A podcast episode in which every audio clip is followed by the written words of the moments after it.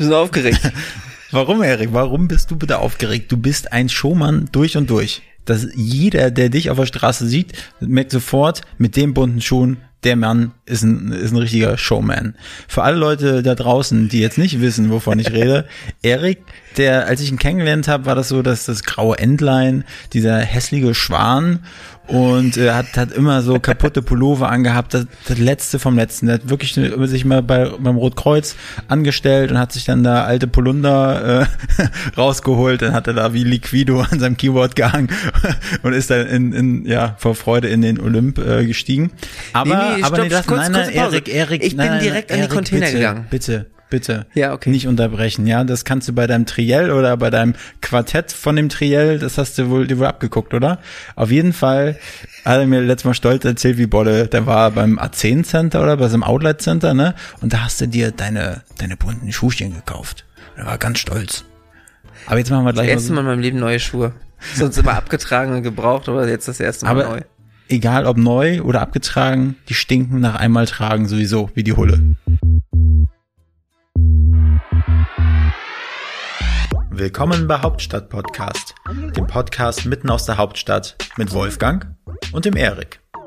Wir interviewen Unternehmer, Schauspieler, Politiker, Sportler, Stars und Sternchen und wer hätte es gedacht, auch echte Berliner Schnauzen. Ich glaub, ich werd bekloppt. Dit muss ich mir jetzt mal geben. Wenn ihr keine Folge von Hauptstadt Podcast verpassen wollt, dann abonniert uns doch einfach auf allen Kanälen und vergesst nicht euren Freunden und eurer Familie davon zu erzählen. Wir wollen uns ja heute nicht über deine riechenden Füße oder über deinen dein, äh, deinen Kleidungsstil unterhalten, Ja, sondern über, über einen Gast. Von daher erstmal herzlich willkommen beim Hauptstadt Podcast. Mit Ja, mit dem Erik, mit dem gut duftenden Erik. und dem, was auch immer, Wolfgang. Genau, Dankeschön, Erik, für die tolle Sehr. Einleitung. Erik, äh, wir hatten ja letzte Woche oder letztens einen gewissen Gast bei uns. Das ist richtig. Eigentlich hatten wir viele Gäste schon bei uns.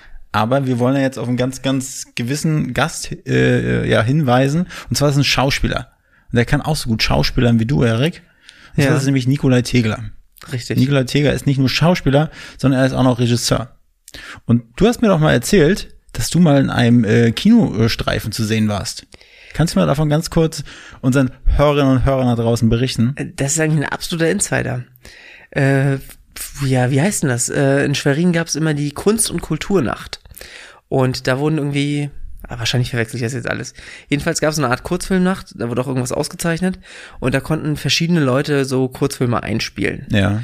Und mein ehemaliger alter Basketballtrainer, Ehemaliger alter Basketballtrainer. ja, Steffen, Aha.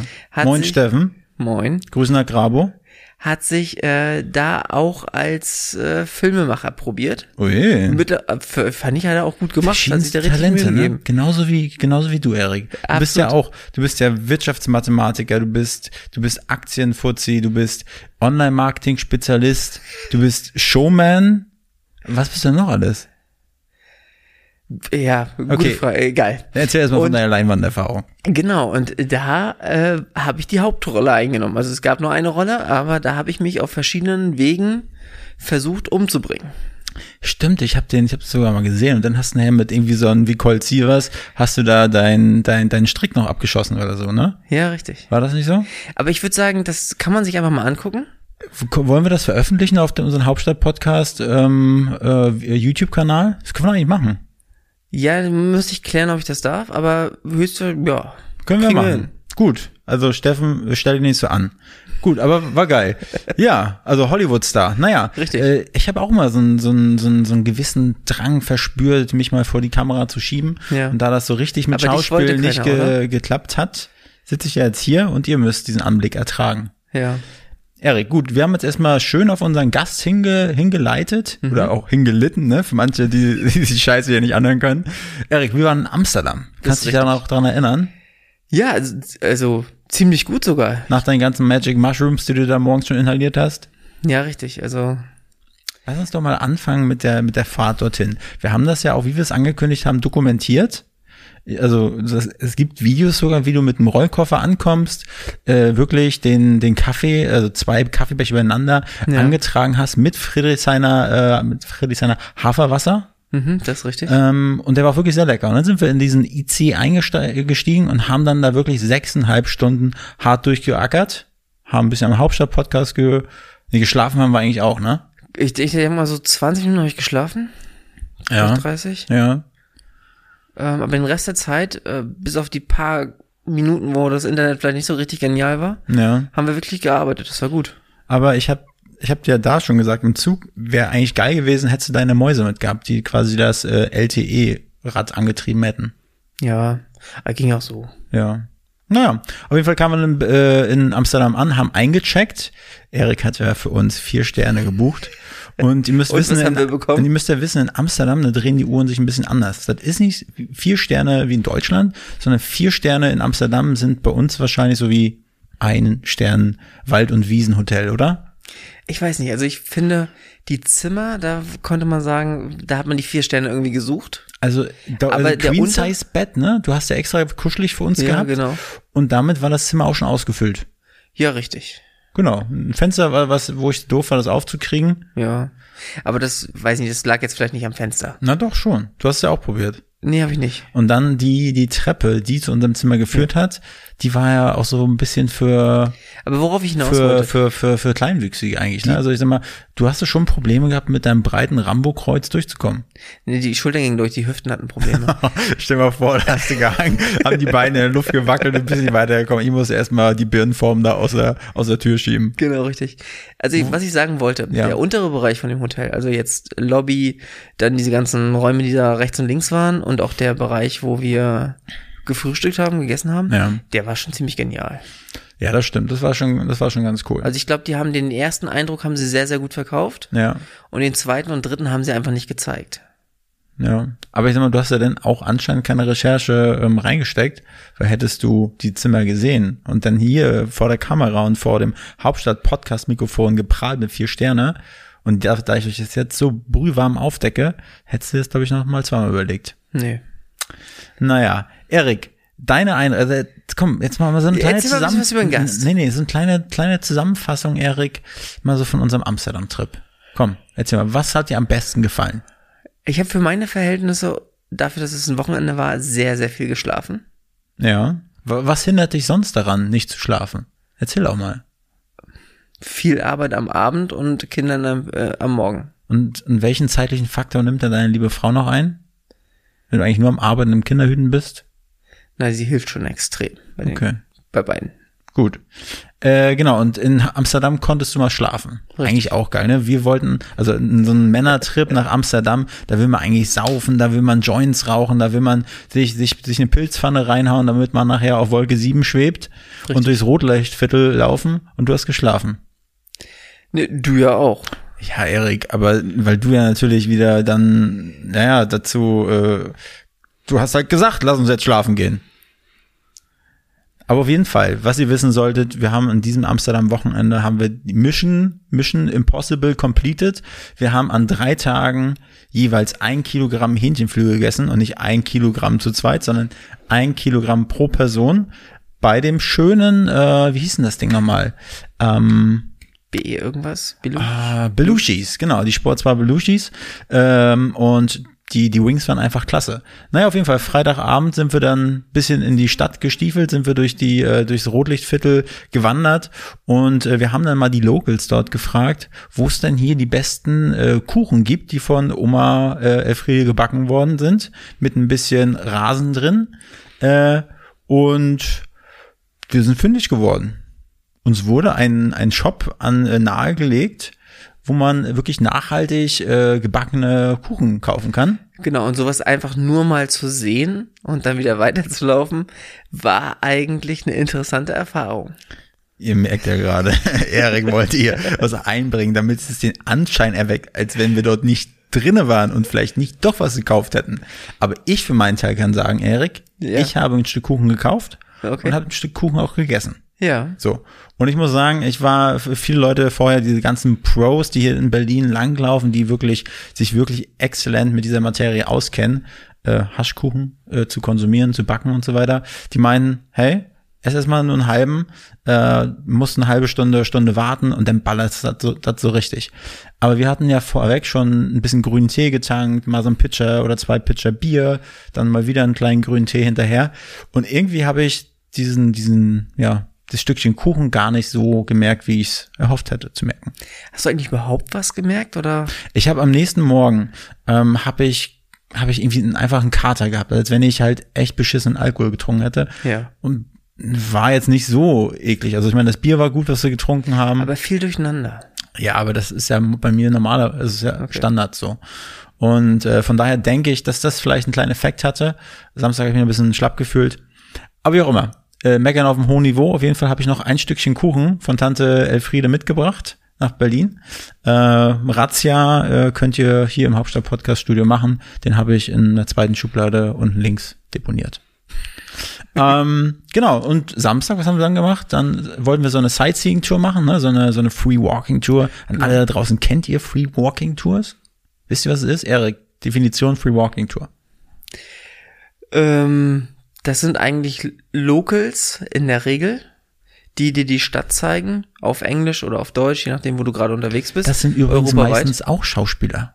Ganz oft sogar sind das Schauspieler. Ja. Die gerade äh, Schauspiel äh, studieren und die einfach dort auch üben, weil sie halt auch vor Leuten sprechen, dann äh, führen sie halt ganz, ganz oft auch so kleine Also ich hatte regelmäßig auf. Couchsurfer hier in Berlin Mhm. Und ähm, da haben wir oft diese Free Walking Tour hier gemacht. Äh, die startete damals am Brandenburger Tor, vielleicht heute immer noch. Und da waren es ganz oft Geschichtsstudenten. Mhm. Ja gut, das macht auch natürlich Sinn. Ja. Total. Ähm, aber ja, ich meine, so als Schauspieler was auswendig lernen können, ja, sollte vielleicht auch passen. Auf jeden Fall war dann, war das dann nicht die normale, die traditional Touri-Tour, sondern die Alternative äh, Free Walking Tour. Und äh, dann hat Erik gesagt, ja, lass uns doch lieber die Alternative machen. Da kriegst du wirklich die, die wirklichen Secrets, die Hidden Spots zu sehen, was wirklich noch nie ein Tour Tourist vor uns gesehen hat. Und dann war das aber auch so ein überkandidelter Typ, so wie wir. Und der ist mir ein bisschen auf den Sack gegangen, weil der hat sich wirklich irgendwie präsent im Mittelpunkt gestellt und der hat uns komplett die Show äh, gestohlen da. Es war halt wirklich Einsatz zu dem Thema, was auch immer wir uns angeschaut haben. Und dann gab es halt zwei, drei Geschichten von ihm und wie er und keine Ahnung was. Und das war zu viel. Das war zu viel des Guten. Auf jeden Fall ist die Tour dann weitergegangen und wir sind zufällig an unserem Vier-Sterne-Minus-Hotel äh, vorbeigelaufen. So schlecht war das Hotel nicht. Und dann sind wir in den einchecken. Hoteleingang reingehuscht ja, und haben uns einfach davon gestohlen. das ist richtig. Genau. So, und dann Grachtenfahrt. Oh, ich liebe Grachtenfahrten. Ich liebe, Bo ich liebe Bootstouren. Hab dann Erik schon angedroht, hey, wenn wir in Amsterdam sind, werden wir richtig schön gemütlich über so eine Gracht schippern. Und Erik hatte eigentlich null Bock. Dann habe ich es einfach gebucht. Und wie war's? Also ich bin bei solchen Touren schon regelmäßig vorher eingeschlafen. Ähm, aber die, hier war das so ein Mit kleiner, seinen Kindern und deiner Frau? nur mit der Frau. Ähm, hier ist es aber so gewesen, es war ein kleineres Das ist auch ein Boot. geiles Bild. Erik macht mit seiner Frau eine richtig schöne romantische Gondelfahrt in Venedig und dann hängt der Sabbat auf ihrer Schulter eingeschlafen. Ähm, hier war es aber so ein kleineres Boot mit, weiß nicht, maximal sieben Plätzen oder so. Ja. Nicht überdachtes Glaskastendings, wie man das sonst so kennt, aus den ganzen ähm, größeren Städten. Und äh, ja, da war eigentlich eine coole Atmosphäre. Ja. Fand ich auch cool. Genau. Wir haben dann noch einen Schluck Weißwein abbekommen. Genau, da waren noch so zwei Mädels, ne? Die kamen Richtig. aus, zwei Schwestern, die kamen aus, aus Österreich, aus Graz. Ja. Aus Graz. Und dann war noch ein Typ aus Kanada dabei, der ist alleine gereist.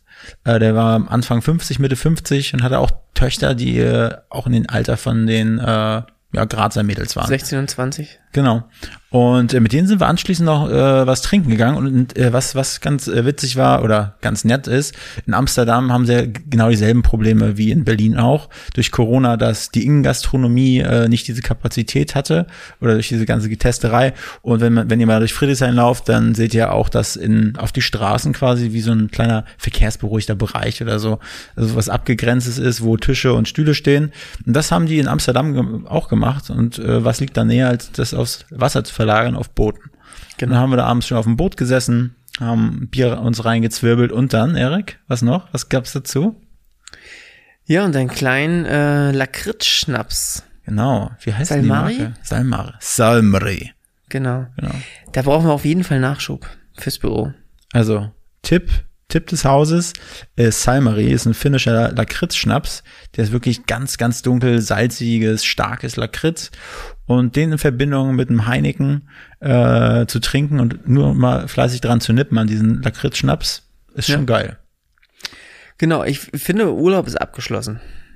Naja. Was ist noch so passiert Also bei dir? genau, nee, und dann waren wir Sonntag noch kurz vom, äh, äh, bevor wir losgefahren sind, waren wir noch shoppen und ich habe ein richtig geiles schwarzes Hemd gekauft, so aus so einem Samtstoff.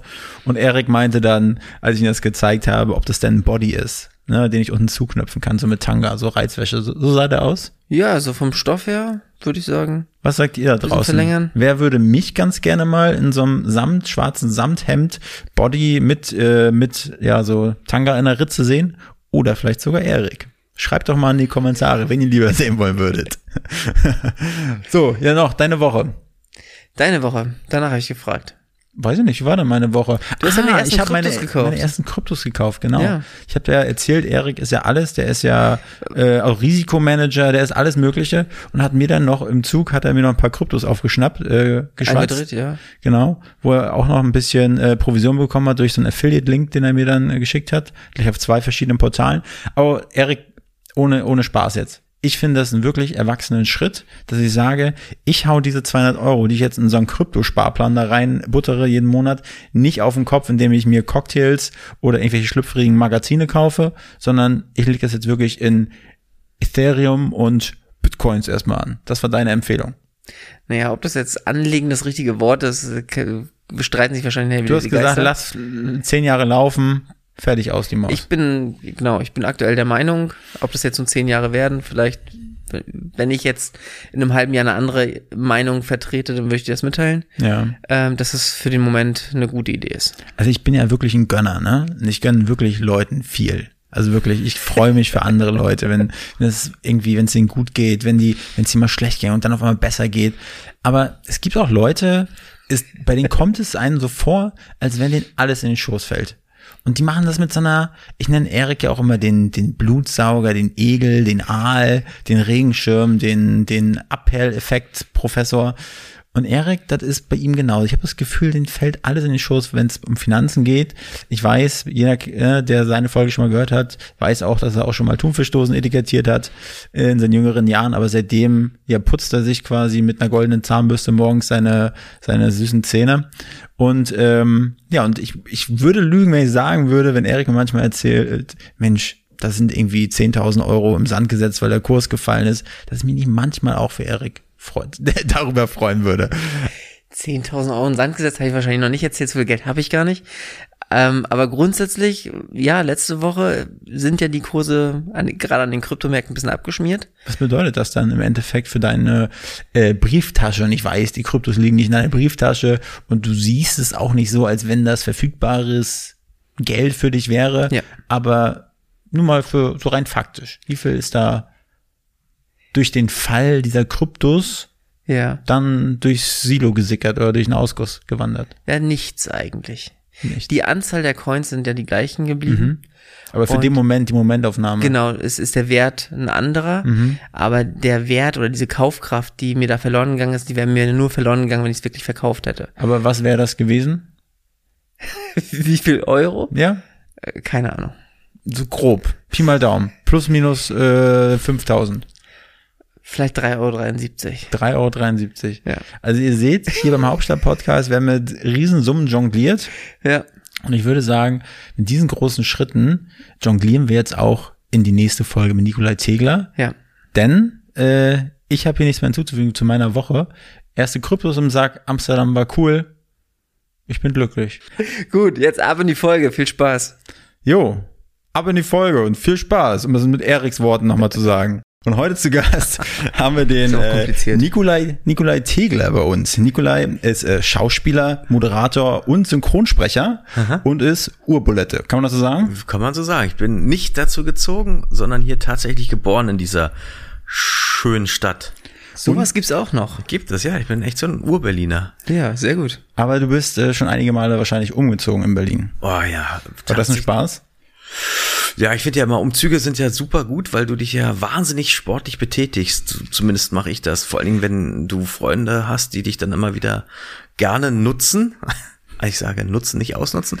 Und ähm, meistens dann auch schön hochziehen, also so in die vierte, fünfte Etage, weil dann tut's auch langsam weh ohne äh, Fahrstuhl in den Beinen, in den Armen. Und dann aber nicht aus dem Erdgeschoss ausziehen, sondern aus dem fünften Stock ausziehen ohne Fahrstuhl und wieder einziehen. Kann man sagen, genau. Schön die Waschmaschine. Oh ja. Wobei es gibt tatsächlich auch da äh, ganz viele unterschiedliche Modelle, die mehr oder weniger schwer sind. Das wusste ich ehrlich gesagt nicht. Nach diesen ganzen Umzügen weiß ich's. Ja.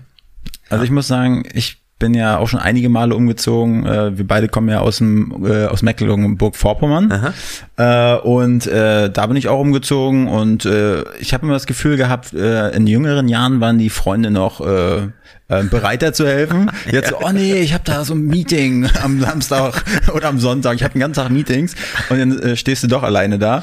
Und äh, ich habe mir jetzt gesagt, beim nächsten Umzug Scheiß drauf, ich werde einfach äh, mein Sparschwein dann äh, knacken und werde ein Umzugsunternehmen. besorgen. Hast du völlig recht. Es macht auch, weißt du, ich, ich habe mir auch immer Freunde genommen. Das Problem ist nur, es sind Freunde. Das heißt, die machen auch mal eine Pause. Und weil sie Freunde sind, willst du sie ja auch als solche benennen und auch nicht ausnutzen. Und dann drücke ich auch mal ein Auge zu. Und ich habe das dann immer wieder auch erlebt, dass ein Teil der helfenden Hände dann gerne einfach auch mal sich ausruhte. Ist ja auch anstrengend. Das Problem ist, man wird dann nicht fertig und dann wird, werden aus zwei Stunden vier Stunden und aus vier dann sechs und und dann geht doch mal was kaputt, weißt du, was sagst du dann? Ah, das finde ich richtig doof, dass du das jetzt hast fallen lassen oder so. Und dann dachte ich mir, ey, es gibt so viele Umzugsunternehmen hier in Berlin. Ey, da kannst du für, zwei- ich habe zum Beispiel letztens eine fette Couch, die wiegt irgendwie einen einen Zentner, habe ich mir sagen lassen, aus Grünau nach Kreuzberg fahren lassen. Die beiden Jungs waren so fertig, haben gesagt, sie werden nie wieder als Umzugshelfer arbeiten, weil die war wirklich schwer. Du sollst doch keine Kinderarbeit machen. Das war aber so geil. Und dann haben die noch meine alte Couch aus dem Büro mitgenommen und noch am nächsten Tag entsorgt. Und das war alles für mit Fahrtkosten, also sie haben bestimmt auch drei Stunden gebraucht und dann am nächsten Tag das noch wegbringen. Ich glaube, ja, ich habe 280 Euro oder so gezahlt. Das finde ich echt okay für so eine scheiß schwere Couch. Ja. Ich könnte auch sagen, wer es ist, aber lass ich jetzt. Also wenn du mal wieder Hilfe brauchst, Erik und ich, wir, Hey, geil. wir mögen gerne uns mal 280 Euro ver- verdienen. geil, okay. Wir haben, wir haben ja vorne bei uns einen Kicker stehen. Erik, wie war die Geschichte dazu nochmal? Wir irgendwo in S-Bahn, beim S-Bahnhof Pankow hat eine Radiomoderatorin, die bei, äh, nee, das sagen wir jetzt nicht bei welchem Radiosender, und die hat ihn, glaube ich, gewonnen. Einen Kicker, war noch eingepackt. Aber richtig massiv das Ding. Und wie schwer war das Ding? Auch 50 Kilo oder was? Reicht, glaube ich, nicht. Und dann wollten wir den sozusagen äh, zur S-Bahn-Station hinpuckeln und in der S-Bahn damit fahren, um dann wieder ins Büro zu schleppen. Aber ne, Taxi. Taxi. Taxi war Der hat Wahl. geschleppt. Ja. Geil. Viel geschleppt hat er nicht, aber wenigstens hatten wir diesen ganzen Weg nicht Nee, von ja. der S-Bahn bis zur S-Bahn. Ja, Äh, war der mega. Kicker dann doch ein bisschen teurer. Krass. Nikolai, Ja. du versuchst ja hier quasi unserer ersten Frage äh, zu entkommen. Was? nee, war doch schon ein Einstand, oder? nein, äh, genau, aber nein, du kannst dich der nicht entziehen. und zwar, was gefällt dir an Berlin? Was gefällt dir nicht an Berlin? Was geht dir so richtig auf den Senkel? Ah, ich finde immer so, Berlin war immer für, oder ist für mich immer, ähm, wenn ich hier bin, will ich weg und wenn ich weg bin, dann vermisse ich's. Also dann will ich echt zurück. Ähm, ich finde Berlin ist total, also ich sag jetzt mal für unsere mitteleuropäischen deutschen Verhältnisse ist, ist Berlin irgendwie die Stadt ähm, nach wie vor, auch wenn sich leider auch in den letzten Jahren ganz viel vermehrt. Also ich fange mal so an, was ich mag. Ich finde, die Stadt ist total lebendig. Ich liebe es, dass die ganz viele obwohl ich es auch wieder nicht mag, aber ganz viele Zentren hat. Ne? Du hast jetzt nicht eine Fußgängerzone, wie ganz oft so, sondern du hast ganz viel. Also du bist, es ist ja, Ja. äh, dadurch hast du ganz viele unterschiedliche Typen an Menschen, die auch ähm, der Stadt ihre Gesichter geben. Ich finde, ähm, kulturell geht hier ganz viel ab. Ähm, ich, ich liebe dieses, dass du nachts um drei noch irgendwo ein Döner isst oder ein Lamajun und du kannst halt, es ist immer was los. Ähm, das finde ich schon schön und gerade auch im Frühling und Sommer sind die Leute hier auch echt offen und da macht die Stadt echt Spaß. Sie riecht auch unterschiedlicher. Ich habe, ich meine, ich wohne in Kreuzberg. Ey, was ich da für Gerüche manchmal habe, von Abgasen bis hin zur Gras. Pizza, bis Gras, bis Alkohol, bis Kotze, bis, also es ist alles. Also, ein schöner Mix, ne? Ja. Und ich äh, kennst es auch, du steigst morgens so frisch geduscht in die Bahn und dann hatte ich da gehabt, da ist einer eingestiegen, Entschuldigung für die Kraftausdrücke, vollgeschissenen Hosen, ne? Und dann ist deine ganze Freude am frühen Morgen dahin. Das war's dann. Ja. Also ganz kurz nochmal, wir sind jetzt gerade bei dem positiven Part. ja. Und wir haben nur negative Gerüchte aufgezählt, richtig? Oh, das ist das Schöne daran. Okay, ja. aber, aber auch, auch das macht die Stadt ja irgendwie aus. Ich meine, wir sind hier fast, wie viel, 3,8 Millionen und ich, ich finde, dafür läuft das hier schon ganz rund. Ich finde auch, Berlin ist wahnsinnig grün und wir haben echt auch noch tolle Wasserspezialitäten zu bieten, wo mehr oder weniger gute Qua Wa- Wasserqualität auch herrscht. Also du kannst hier mitten in der Stadt baden gehen, also was ja auch geil ist, ja. Weißensee, ne? Plötzensee, Ja, da? es gibt, ja, Flughafensee ist jetzt auch wieder freigegeben, habe ich Ja. gerade gelesen. Also es ist echt, und du hast halt ein wahnsinnig tolles Naherholungsgebiet, was ja auch schön ist, ne? Du setzt dich in die Bahn oder ins Auto oder wie auch immer und bist in, innerhalb von, sagen wir mal, 30, 40 Minuten im Umland von Berlin auch wahnsinnig gut Ja. aufgehoben. Also das ist wirklich toll. Was ich nicht mag, ist dieser ganze Dreck. Ich hasse es, wenn ich, wie gesagt, ich wohne in Kreuzberg an so einer Haupttangente. Die U-Bahn fährt auch äh, an meiner Nase vorbei. Vielleicht, weil jetzt da weniger los ist, sie leichter ist, ist die besonders laut über die Schienen brettert die da. Dann immer die Leute, die dann, du hast es halt in der Großstadt mehr als natürlich auf einem Dorf oder am, am, äh, auf dem Land, weil sie nachts um zwei, drei ihre Motoren aufheulen, ähm, da mal irgendwie ihren, ihren maskulinen Testosteronspiegel aufpolieren und dann ja, gib ihm Zunder. Also das, das nervt mich schon, der Dreck. Ich finde auch die, jetzt auch die gerade im Hinblick auf Corona die ganzen Masken, die überall liegen. Das ist, das ist schon krass, ne? Ach, ich finde, das ist widerlich und finde auch die Missachtung der ja, ich meine, du kannst doch mal deine Scheiße einfach wegbringen. Es gibt ja genug Mülleimer. Und ich finde aber auch, da kommt die BS ja gar nicht hinter, wie oft ich es erlebe, dass die, die Mülleimer auch überquillen. Also, ne, dann steht da, gib hier deine Kippe rein. Und ich finde ja die, die, die Marketing-Tools der BSR Die laufen richtig gut. Aber manchmal bin ich echt enttäuscht, wenn ich dann sehe, wie viel Dreck überläuft. Und dann muss ich eine Sache noch erwähnen. Ich bin kein Freund von unseren Ordnungsamthütern, die ja eigentlich nur, und zumindest habe ich das erlebt, man kann mich da gerne eines Besseren belehren, aber laufen durch unsere Straßen. Was ist eigentlich deren Aufgabe? Und ich sag euch, sie schreiben nur pa Falschparker auf. Das ist einz das Einzige. Es gibt natürlich Geld, das ist es. Aber sie gehen nicht mal nach rechts und links gucken, ob da jetzt Müll rumliegt oder, also, das ist echt, ich könnte ich kotzen. Diese, Besch ich meine, ich, ich würde so, ein, ich möchte jetzt keinen Ordnungsamthüter ankreiden. Das, ist- die machen auch nur ihren Job, alles klar. Aber das geht jetzt auch eher an die Regierenden, die sozusagen über dem Ordnungsamt sitzen, kann man da auch nicht mal den eine ne größere Aufgabe oder eine größere Verantwortung übertragen und sagen, ey, ihr seid auch verantwortlich für, ja, und nicht nur für Falschparker. Das kotzt mich an. Das Also, ist auch so ein falls in unserer Community irgendwelche beim Ordnungsamt arbeiten, bitte entfolgt uns nicht. Nein, Ja, überhaupt nicht. Es geht doch nicht direkt. lieb. ja, wir drücken euch. Pussy. Nein, nein, es geht auch nicht direkt an den Einzelnen, Mhm. sondern wirklich an, an die Behörde an sich und oder vielleicht auch an die Entscheider, ja, die Ja. sagen, könnt ihr nicht auch mal, ich, meine, ich sehe die immer nur Falschparker aufschreiben. Ja, also eine weitere Aufgabe haben sie noch, da haben sie mich öfter mal angekreidet, wenn man dann noch einen Hund hat und ohne Leine mal unterwegs ist, weil kein anderer rundherum ist, dann ähm, wird das auch schnell teuer. Meine Also Erik war richtig kriminell unterwegs hier im Fanpool. absolut. Es gibt so. ja, also das finde ich, das finde ich an, an Berlin echt schlimm. Und ich finde, es ist ein ganz großes, äh, jetzt auch natürlich durch diese ganze Corona-Scheiße, so ein großes Club. Gentrifizierungssterben. Also es gab ja in dieser Stadt wie kaum in einer anderen deutschen so viele tolle Clubs, also auch dicht beieinander. Und viele mussten schon weichen, äh, weil da irgendwie Eigentumswohnungen gebaut wurden für sehr nette Hörer und Hörer aus Baden-Württemberg zum Beispiel kommen, die dann hier ihr Geld investieren. Was ja auch in Ordnung ist. Aber deswegen bin ich, ich bin zum Beispiel auch ein Freund und ich, das ist jetzt auch keine Diskriminierung. Ich bin im Westteil aufgewachsen und ich liebe diese Stadt, wie sie ist, als einzig. Also ich, ich finde, da gibt's keinen Unterschied für mich. Was ich aber gemerkt habe, ich hatte mal Freunde aus Österreich da und ich bin mit denen die Friedrichstraße aus Kreuzberg Richtung ehemals Ostberlin gelaufen. Und wir stehen vor, na, sagen wir mal, vielleicht fünf, sechs Jahren war das, in Kreuzberg. Und ich habe nicht gesagt, wo Westen und wo Osten war, sondern wir sind im Westen gestartet. Und dann sagte ich, boah, ja, man merkt, das war hier der Osten. Mhm. Ich so, wie, woran denn? Naja, ist echt runtergekommen. Und dann gehen wir über den Checkpoint Charlie immer weiter Richtung Osten. Boah, ja, klasse. Echt mega, voll schön, das ist der Westen. Ich so, nee, es war genau andersrum. Ich konnte es nicht fassen. Und ich finde es total toll, was da passiert ist. Im Gegenteil, also ich liebe die Gebäude und das alles, was da schön gemacht wurde. Also, wenn ich jetzt an Schwerin denke zum Beispiel, was für eine geile Stadt, wie schön die Ja. geworden ist, ja. Oder Potsdam, Traum. Ähm, aber für Berlin finde ich das echt traurig. Also, wenn ich dann sehe, was da alles nicht funktioniert und naja, das gab mir dann zu denken. Also da hätte, gäbe es für mich auch noch einen Nachholbedarf. Äh, Nochmal kurz zurück zu den äh, Mülleimern. Was ich, was ich geil fand, das habe ich letztens im Mauerpark gesehen. Da haben die so eine Art Halterung für Bierflaschen um den Mülleimer, dass die Bierflaschen nicht mehr auf dem Boden stehen, also die Pfand für die Pfandsammler, Ja. sondern dass man es denen leichter macht. Da waren außen dran so eine richtige Halterung für Platz, glaube ich, acht oder zehn Flaschen. Wow. Kannst einfach reinstellen und dann die, die die Pfand mitnehmen wollen, haben es einfacher, müssen nicht mehr in den Mülleimern wühlen. Das fand ich ziemlich cool. Mega gut. Also kann ich nicht. Super Tipp jetzt hier auch mal an unsere Ja, ich cool. Entscheider der Parkaufsicht. Wir können da mal sowas öfter machen. Also ich bin auch durch den Mauerpark vor zwei, drei Wochen gelaufen und war erschrocken, wie viel Dreck darüber rumliegt.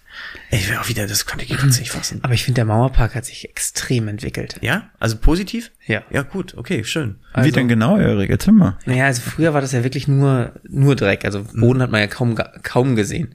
Und heute ist es so, dass wenn man dann nach elf da ist und die einmal schon mal drüber gegangen sind, sieht man auch so Spielplätze und äh, so ein paar Sachen, wo man denkt, so, das hat sich schon gewandelt. Okay. Da gibt's Auch auch ein Spritzenbecken, ne? Auch diese, Hat sich auch gewandelt. Man erkennt jetzt die Spritzen. auch, auch dieser Flohmarkt, der da war, das war ja, früher stand der ja in der Modder. Das Jetzt ist stimmt, das ja. wirklich, äh, weiß ich nicht, das macht schon, macht schon mehr Spaß. Cool, also ich du, äh, also ich, ich ist ja auch eine super Location Ja. und wenn die da immer singen und also ich finde das auch, das ist ja auch geil dieser dieser Markt da und also ich liebe das. Also das ist ja auch ein Gesicht von Berlin, dass dass du ganz viele Communities hast, die sich hier aus dem Boden, also ich finde auch zum Beispiel am äh, den Thai-Markt, ich weiß nicht, ob ihr den kennt, äh, ist im Sommer äh, hast du wirklich das Gefühl, du bist in Vietnam. Das ist ähm, hinten am Parkcafé in äh, Charlottenburg, im Preußenpark.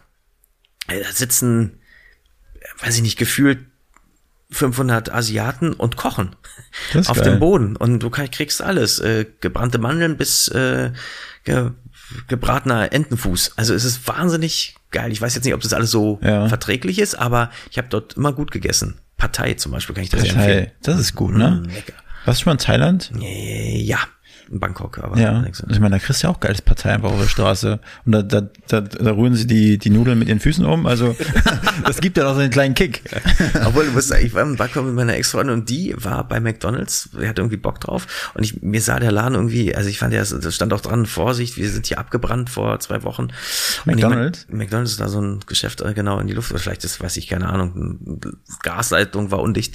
Naja, du hast ja da immer 40 Grad so gefühlt und ähm, ich bin mir halt nicht so sicher. Ich meine, nichts gegen McDonalds, aber dann bist du in Thailand. Ja, zumindest, also die Nacht, die dann folgte, war, also Du brauchst einen Feuerlöscher. also ich nicht, sie. Also Ach so. wir waren im Krankenhaus. Äh, Sie lag dann echt noch und es waren so ein, ein Tag vor Abreise.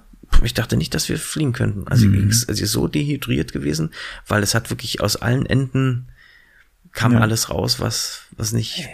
Aber ich kenne das auch äh, auf solchen Reisen. Ich war auch Thailand einmal äh, Fu, äh, Food, wie sagt man? Äh, ah, Mensch Gott, Food poisoned. Äh, Ja, genau. Weiß man, ja. ja, und einmal Marokko. Ja. Also überall ja. so, wo, wo halt vielleicht Marokko. Hygiene nicht ganz so der krasse Standard ist, und aber auch vielleicht das Essen ein bisschen anders ist, ist mein Magen erstmal so, Stimmt, das, ja, da sind irgendwelche Öle, ne? Ich hatte es in Tunesien und auf dem Flug mal nach Ägypten.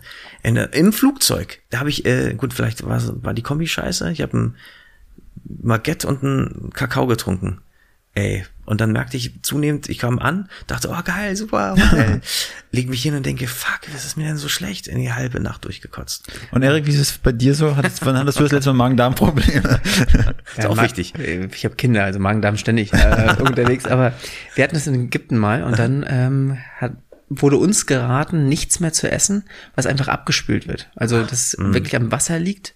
Das heißt, Obst, Gemüse, alles, wo man sagt, okay, das ist jetzt einfach unter fließendem Wasser gelaufen, das sollte man vermeiden. Ey, krass, oder? Und das hat mir geholfen. Da kommen wir doch wieder zu einem Thema, wo ich sage, wir können hier noch das gute Berliner Wasser aus der Leitung trinken. Also man hört da zwar auch viel Differenziertes, aber ich habe immer das Gefühl, also ich trinke das nach wie vor. Ich auch. Und ich, ihr seht gut aus. Bis jetzt. Arterienverkalkung ist ein bisschen fortgeschritten. Man kann passieren. Aber ist, wie geht's denn so, wenn du aus so einem, du reist ja wahrscheinlich als Schauspieler ähm, auch relativ viel. Ständig, ich bin nur unterwegs. Und wie ist es denn für dich, wenn du wieder nach Hause kommst, nach Berlin? Also ich kenne das halt von meinen Reisen, ich habe mich halt immer gefreut. Voll. Ich, ich, ich sage, ich, ich finde, ich bin ganz oft ähm, gestresst in dieser Stadt. Also das ist ja mein Problem, was ich habe mit Berlin, aber ich, äh, also wie gesagt, ich, ich ich bin hier manchmal in so einer Hektik, manchmal auch in so einem Blues drin, wo ich sage, boah, die macht mich fertig, die, die Stadt, und wenn ich dann weg bin, und es sind vielleicht manchmal nur zwei, drei Tage, ich liebe so Städtetrips und ich wollte immer, jetzt sage ich mein Alter nicht, aber ich wollte immer, bis ich Wie alt bist du komm. eigentlich? 28. Ich sehe heute ein bisschen älter aus, weil ich meinen Bart habe äh, grau machen lassen, damit ich ein bisschen seriöser Das ist ja auch in. Das ist ja auch so, Friedrichshain und so, da haben sie auch alle graue Haare mittlerweile. Na gut, ich bin 43. Und äh, ich wollte mal, bis ich 40 bin, jede europäische Hauptstadt mitnehmen. Habe ich nicht ganz geschafft, mir fehlen noch 10. Und dann macht man so zwei, drei Tage. Finde ich auch geil, hundertprozentig. Und ich finde, das reicht schon für mich, um mich wieder auf Berlin zu Mhm. freuen. Und ich war ja auch ein großer Befürworter, also ich war war auch ein bisschen traurig, als Tempelhof, der Flughafen Tempelhof geschlossen hatte. Aber da dachte ich mir, wie geil, was da jetzt entstanden ist. Diese Riesenwiese, dieses Naherholungsgebiet, Mhm. auch klimatisch für die Stadt. Ja, mega toll. Und ich war auch immer gegen die Bebauung, auch die Randbebauung. Das muss so frei bleiben, wie es ist. Es ist so ein, so ein Gimmick, so ein Luxus auch, so, Ja. so toll für die, für die Berlinerinnen und Berliner und für alle Besucher. Und ähm, dann war ich aber trotzdem ein bisschen, also trotzdem ein bisschen traurig und wehmütig, weil ich Tegel, ich war so ein großer Fan von Tegel. Ich finde, der war zwar völlig ähm, altbacken und modisch und auch kostenintensiv, weil du hast ja immer diese kleinen Terminals und jeder hat so seinen eigenen Sicherheitsbereich gehabt, äh, völlig ineffektiv. Aber wie geil, du konntest einfach rumlaufen, warst da. Ich fand's, du? ich fand's auch richtig cool. ich, dass sowas zugemacht wird, habe ich nicht verstanden, ehrlich gesagt. Tja. Berlin. Na gut. Also genau, ich habe, um auf die Frage zurückzukommen, äh, ähm, ich freue mich immer richtig auf Berlin. Ich finde es immer richtig schön, wieder anzukommen, egal wie lange ich weg bin. Aber du hast ja auch gesagt, ständig reist du, weil, weil dein Beruf geschuldet, aber wie bist du eigentlich zu deinem Beruf gekommen, zum Schauspiel? Ja, ja ich war nicht immer der ähm, beste Schüler und ich habe mal, äh, als ich selber noch ein kleiner Mokel war, mit meiner Mutter im Kino gesessen und hat sie mir einen Film gezeigt. Ich glaube, es war Schneewittchen, wo sie mitgespielt hat. Äh, ich weiß nicht mehr was. Ähm, es war auf keinen Fall ein Zwerg. Also ich war irgendwas, ich, weiß nicht, irgendwas war. Und es hat mich so beeindruckt, dass ich dann dachte, boah, super, ich finde äh, Schauspiel ist irgendwie spannend und ich wollte immer Menschen unterhalten. Ich finde das so toll, also in jeglicher Form und sah mich aber nie als so also klar, ich meine, als ich anfing, da wollte ich berühmt werden, Geld verdienen und dachte, so, so, dachte ich, ist der Beruf. Und je älter man dann wird und je mehr man auch sich mit diesem Beruf und sich selber auseinandersetzt, bedeutet das ja wahnsinnig, also bedeutet es mir und auch dem ganzen der ganzen Branche ja mehr. Also das, dieser Beruf ist ja nicht nur, also es gibt ja auch ganz viel Leid und es gibt auch Momente, wo du denkst, scheiße, und es geht jetzt gar nicht nur immer ums Geld verdienen, sondern es geht ja auch darum, wenn du dich auf eine Rolle vorbereitest, auf ein Casting, ja, und, ähm, und du kommst eine Runde weiter äh, und noch eine Runde weiter und dann heißt es auf, ach nee, leider doch nicht. Das macht ja auch was mit dir. Ja. Das macht ja auch was mit dir, wenn du es bekommst. Also sind ja sowohl als auch. Also ähm, und ich fand's immer toll, wenn du, wenn der Beruf dich äh, mit tollen Leuten, wie jetzt zum Beispiel, ne, hallo. Vielen Dank. Ähm, ähm, also, Er, Erik auch? ja, auch Also. Erik. Also, auch Erik. Ausnahmsweise mal. Also das, ich, ich, ich habe nichts anderes gefunden, wo du dich so mit dir selbst und auch ähm, mit, mit verschiedenen Themen auseinandersetzen kannst. Das ist für mich der Beruf. Und für mich war aber auch nicht nur da zu sitzen und zu warten, dass man das Telefon klingelt, sondern ich wollte, ich fand es auch interessant, was passiert eigentlich hinter der Bühne, hinter der Kamera. Wie, wie produziert man ein Theaterstück? Wie produziert man Filme? Wie äh, macht man Filme? Wie macht man Theater? Wie, was ist eigentlich Synchron, äh, Hörspiel? Es, ich meine, der Beruf ist ja auch vielfältig. Du kannst ja wirklich eine Menge machen. Ich finde auch eine Art, ihr seid da Profis, ähm, Moderation hat ja auch was mit dir zu tun und indirekt vielleicht auch was mit dem Schauspielberuf.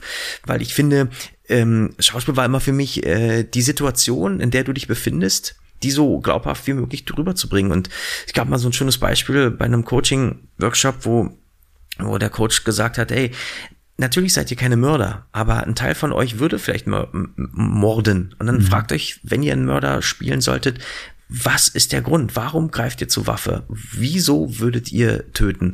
Und dann kommt da was und dann würdest du, weil ich finde immer, so Kolleginnen und Kollegen, die dann sagen, ja, das hat überhaupt nichts mit mir zu tun. Es hat ja immer was mit dir. Also ich finde, es hat immer was mit dir zu tun.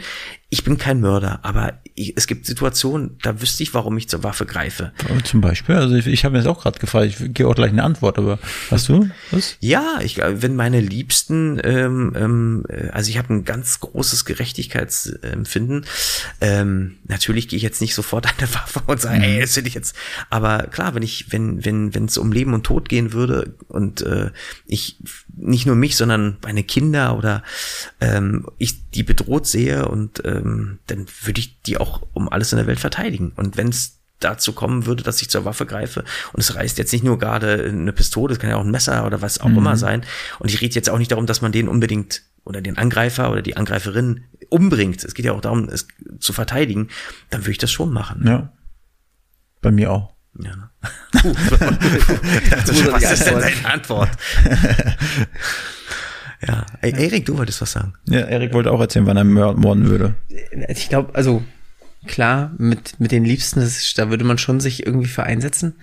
Aber ich bin eher so der, der doch versucht, das so weit auseinander, also aus dem Weg zu gehen und dann doch irgendwie. Kannst du meine Frau bitte nur einmal äh, erstechen? Nicht, Nein, nicht das zweite aber- Mal noch? Also ich kann mir das halt für mich wirklich ganz, ganz schwer vorstellen. Finde ich Also wahnsinnig wirklich, wirklich richtig schwer. Wundernswert, weil ich war, ich war, äh, ich bin ja in Berlin groß geworden Ja. und war die letzte Generation, die sich noch entscheiden musste, entweder Bundeswehr oder Zivildienst. Und ich habe lange mit mir gehadert, weil ich das natürlich auch cool finde. Ich bin ein Junge, Abenteuer, dachte ich immer, geil, mit Jungs auf dem Zimmer, ein bisschen Krieg spielen. Ähm, und das meine ich jetzt nicht verherrlichend, sondern ne, man Waffen, es hat ja man, also es gibt schon eine gewisse Affinität dazu. Ja. Aber ich habe genug Freunde gehabt, die gedient haben und die irgendwie von nach diesem Grundwehrdienst von zwei, drei Monaten, sieben Monate nur rumsaßen, dachte ich, darauf habe ich gar keinen Bock. Und dann habe ich mich entschieden, Zivildienst zu machen. Ähm, nachdem man mir auch sagte, sie wollen mich unbedingt bei den Kampfschwimmern haben, weil ich bin DLRG-Mitglied, also Rettungsschwimmer. Und äh, fanden sie das ganz toll. Da dachte ich mir, oh nee, ich habe jetzt keine Lust, mich von einem 20-Jährigen dann anschreien zu lassen, dass ich meinen Spind aufzuräumen habe. Und nee, nee, wollte ich alles nicht. Hättest du mal ein gutes Leben gehabt als Kampfschwimmer, die waren gut angesehen. ich weiß gar nicht, ob ich das durchgehalten hätte, aber äh, wer weiß, ja, ich, ich, klar, ich habe damit gehadert, aber ich musste das richtig ähm, durchdrücken. Ich hatte damals, ähm, musste ich hier zu meinem Diakon von meiner Gemeinde gehen, mit dem ich dann ein, eine Abbitte oder was auch immer, einen Brief aufschreiben, weil mein Vater ist Jude, also äh, russischer Jude, dass ich sage, aufgrund meiner Familienstellung und, und, und, dann musste ich dieses auch noch verteidigen vor weiß gar nicht, wo ich dahin musste damals, Zivildienstamt oder so. Warum? Und dann hieß es, ja, was würden Sie denn machen, wenn Ihre Familie angegriffen werden würde? Würden Sie dann zur Waffe greifen? Und dann hat mein Diakon von der Gemeinde gesagt, also Kirchengemeinde, ähm, du sagst natürlich ja, also das würdest du schon machen, aber normalerweise natürlich nicht, aber im Extremfall schon. Und es hat dann tatsächlich gereicht, dass ich den Zivildienst antreten durfte. Und da muss ich euch sagen, ich weiß nicht, was härter ist. Ich glaube, das, was ich da erlebt habe, reichte mir. Es waren total tolle Schauspielstudien. Aber äh, ich habe mich irgendwann gefragt, wer ist eigentlich bekloppter? Ich habe in einer offenen Psychiatrie gearbeitet. Wir, wir draußen oder die da drin? Und ich rede jetzt nicht von den Patienten. Okay. Aber da hast du schon einiges gesehen. Ne? Also da haben sich, also, und ich rede nicht von dem Leid, weil die Menschen, die taten mir wirklich leid. Ja. Aber ich rede auch von, von wirklich Abgründen, die sich da auftun. Und ich finde es ja fast schon, und ich habe, ich bin überhaupt kein Kriegsbefürworter, um Gottes Willen. Ich finde auch, man sollte eher diskutieren, viel mehr noch. Ich finde, es gibt Despoten, mit denen kann man nicht diskutieren. Da glaube ich, gibt es nur eine Antwort so traurig das ist, ich finde, ähm, wenn man mal genau guckt, jetzt wird's kurz ernst, äh, warum führt man Krieg? Ich finde auch, was unser damaliger, ich glaube, Bundespräsident mal gesagt hat oder so, wir führen äh, unsere deutschen Interessen, verteidigen wir auch am Hindukusch. Äh, das war so ein Zitat, ich weiß nicht, ob wir das fand ich sehr schwierig, ähm, habe ich mich ganz schwer getan. Im, ich habe nichts gegen Soldaten. Ich, ich finde, äh, solange sie auch humanitäre Dinge machen, finde ich das super. Ich finde es auch richtig und ich finde auch gewisse sage ich mal, staatliche Interessen zu vertreten in der Welt, in der wir leben, auch richtig. Ähm, das kennen wir ja auch im Kindergarten. Jeder hat da so sein Ding und man muss die auch verteidigen dürfen. Ähm, ich glaube aber nur, und da bin ich manchmal so ernüchtert. Ich glaube, es geht einfach immer nur um Kohle. Es geht immer nur um Geld. Und darum hatte ich keinen Bock, mir den Kopf wegballern zu lassen für irgendwelche finanziellen Geldinteressen. Und wenn es dann bedeutet, dass ich an der Tankstelle ähm, meinen Tank voll mache. Ja, äh, also ihr wisst, was ich meine. Ja. Ich habe in den USA ein Semester studiert Wow.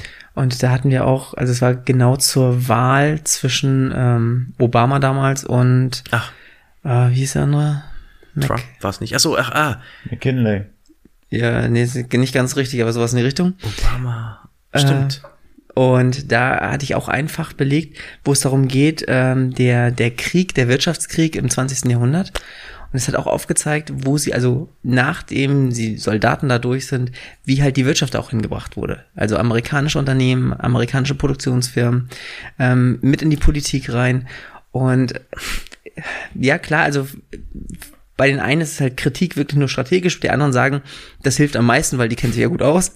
Ähm, aber das, das ist halt der Punkt. Aber weißt du, da sagst du was, Entwicklungsministerium. Ich habe immer gedacht, boah, geil, dieses Ministerium hätte ich gerne als Minister. Finde ich ja. super. Ich finde es super. Du gehst in ein Land und sagst, ey, komm, wir tun mal was dafür, dass es euch gut geht. Aber wenn man so ein bisschen dahinter guckt, und ich habe nur ein gefährliches Halbwissen, ja. aber was bedeutet denn Entwicklung? Das bedeutet ja, dass ich ein anderes Land abhängig mache von uns mit Krediten aushelfe und wenn sie die nicht zurückzahlen, dann kriegen sie noch Strafen. Ich übertreibe jetzt alles. Es gibt sicherlich mhm. auch da viel humanitäre Hilfe und ich will denen da auch gar nichts abkömmlich machen, aber letztendlich geht's ja auch wieder nur um Kohle, ja. Und das ist ja auch in, in einer gewissen Art und Weise in Ordnung, ne? Wenn ich dir Geld gebe, dann würde ich nie oder borge, dann würde ich nie sagen, hey, ich will dafür Zinsen haben, weil wir sind, ja. äh, mhm. ich würde jetzt sagen, Kumpels, so, und dann sage ich, hey, komm, klar, hier, den Fuffi hast du und zahl mir das zurück, wenn du kannst. Aber auf so einer Ebene läuft das ja nicht. Ja, und deswegen finde ich das immer so zwiespältig. Ja. Also ich meine, es hilft natürlich in der, Entschuldigung, dass ich unterbrochen habe. Nee, es hilft natürlich im ersten Moment, denkt man schon, also wenn wir jetzt einem Unternehmen helfen und sagen, ähm, wir können nur Marketing, aber in der Entwicklung braucht ihr jemanden, holen wir natürlich auch lieber jemanden rein, den wir kennen und wissen, wie gut die sind. Mhm. Und äh, so ist es ja auch, der erste Gedanke ist erstmal, wir holen da jemanden rein, wo wir wissen, dass sie es können. Aber unterm Strich ist es natürlich das finanzielle Geschäft.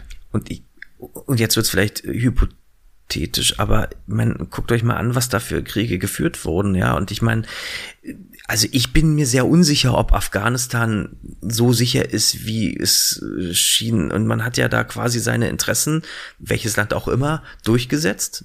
Die sind scheinbar durchgesetzt, aber ich finde, dieses Land ist nicht geheilt. Der Irak, ich meine, ich war kein Fan von Saddam Hussein, überhaupt nicht. Aber geht's denen da jetzt besser? Ich weiß es nicht. Also ich, und das frage ich wirklich sehr naiv. Und ich frage, und dann denke ich mal, was sind das für Kriege, die da geführt werden? Ja, also das ist so. Also ich würde auf jeden Fall keinen Urlaub machen gehen. Und es ist total, ich glaube, dieses Land ist wunderschön. Ich wollte tatsächlich, ähm, ich finde es ja wahnsinnig, also ich würde da auch nicht hingehen, mhm. aber ja, auch im Hinblick auf die ganzen Taliban und ähm, ich finde es wahnsinnig traurig. Es ist ja ein wahnsinnig schönes, schöne Ecke auch der Welt, die man jetzt landschaftlich da mal sehen kann. Mhm. Ja. Und ich finde es traurig, dass man Angst um sein Leben haben muss. Wobei ich das auch schon mal gehört habe, als ich Freunde die waren, ich wollte immer nach San Francisco, da habe ich es noch nicht hingeschafft und die meinten, du, das ist total gefährlich, da wird sogar am Reiseführer vorgewarnt. San Francisco? ja. Ich habe mich letztes Mal mit ähm, Polizistenkumpel unterhalten ja. und mit einem anderen noch, also da kam noch ein zweiter dazu, war einfach mal eine Unterzahl und dann haben die, habe ich so von, von Friedrichshain geschwärmt, ne, und wie ich in meinen ganzen elf Jahren, den ich schon in Berlin lebe, wie ich auch in meinem besoffenen Arsch schon alleine durch Friedrichshain und überall gelaufen bin und ich fühle mich so sicher. Ich meine, Friedrichshain ist eines der gefährlichsten Stadtteile, ja. wo richtig viel Kriminalität äh, Kriminalität ist. Und ich so, was? Wo dann? Aber das ist total witzig, weil ich finde, äh, ähm, als ihr lebt ja jetzt auch schon ewig hier und ich als Urberliner, pf, ich gehe auch noch durch den Kreuzberg nachts, also oder Gleisdreieckpark oder sowas, also, mhm. und da höre ich auch mal, ja, da wird aber gediehen, ja, oder also ich, ich, ich fühle mich hier relativ sicher, auch und das ist eigentlich auch was Schönes, ja, mhm. trotz der großen Kriminalität, Bandenkriminalität. Ich habe auch einen Polizistenfreund, der mir erzählt hat, die trauen sich nur noch mit einem Mannschaftswagen durch Teile von Neukölln und Wedding, weil sie da allein oder zu zweit im, im, in ihrem kleinen Automobil da nichts mehr machen können. Und das ist natürlich total krass mhm. auf der einen Seite. Und trotzdem fühle ich mich sicher. Ich weiß noch, ich war noch vor dem 11. September in New York und habe dann dort auch viel arbeiten dürfen und war immer wieder in dieser Stadt und habe dann die Entwicklung auch nach dem 11. September mitbekommen. Und ich habe New York immer geliebt, ich liebe es heute noch und trotzdem hat sich eine Zeit lang was geändert. Also es wurde dann schon, ich fand vor dem 11. September habe ich mehr Kühle gespürt als jetzt.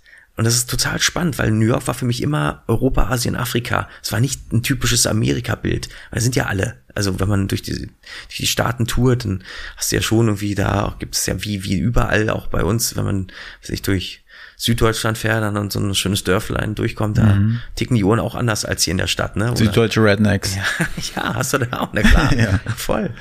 Also, und das finde ich, ich finde ja, es gibt ja so eine geile New York-Berlin-Connection. Also ich, und ich das stimmt auch. Also ich finde, da ist so ein Spirit, der ähm, beide Städte umgibt. Natürlich kann man acht Millionen Einwohner nicht mit 3,8 äh, vergleichen, aber es gibt schon ganz viel Parallelen, finde ich. Und ich liebe, und das macht diese Stadt aus, diese vielen unterschiedlichen Gesichter, diese Kulturen, die aufeinandertreffen. Und ich finde, von mir aus könnte das noch viel mehr sein. Ich, ich, ich liebe das. Also ich meine das immer in einem also was ich auch nicht mag, ist, dass es auch viele Leute gibt, die, und ich bin da wirklich wahnsinnig, auch ja, meinen türkischen Stiefvater, ich, mein, mein, mein anderer Stiefvater kam mal, äh, kam, ist geflohen aus, aus Thüringen, Sommer da ist der aus Erfurt, noch kurz vor dem Fall der Mauer. Und, äh, und ich verstehe mich mit allen gut, ja, und, und, und alle anderen, also die kennen sich auch alle meine Stiefväter.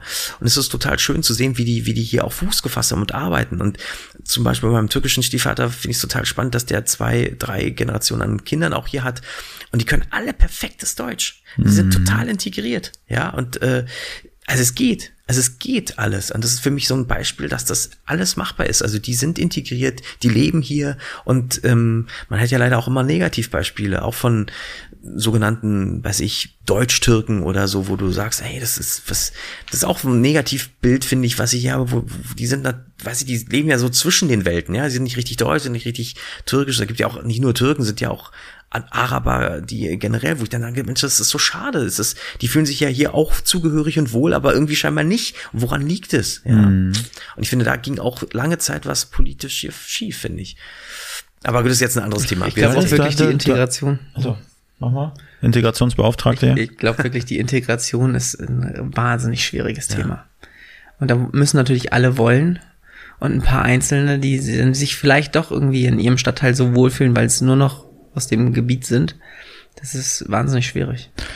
Ich als Integrationsbeauftragter, ja. ich würde mal gerne das Thema Schauspiel in den Podcast integrieren. sehr gut. Ja, ganz, ganz kurz. Weniger ähm, gefährliches Halbwissen. genau. Nee, ganz kurz. Wie ist es denn also als Berliner Schauspieler in Berlin zu, zu arbeiten? Ist es, ist, wie, wie, ja. wie läuft das ab? Ist es? Naja, kannst du dir schon vor, also ich meine, gut, wir sind hier nicht in Amerika, was viele Vorteile hat, aber auch natürlich Nachteile. Amerika ist größer, hast viel, ähm, viel mehr Möglichkeiten, da auch an Land zu kommen und ich habe da super schöne Erfahrungen gemacht. Trotz dieser Massen an Konkurrenten ähm, bin ich ganz viel auf Auditions gewesen und, und, und habe mal gesehen, wie die da arbeiten und die haben halt einfach, die leben halt ihre, leben und lieben ihre SchauspielerInnen.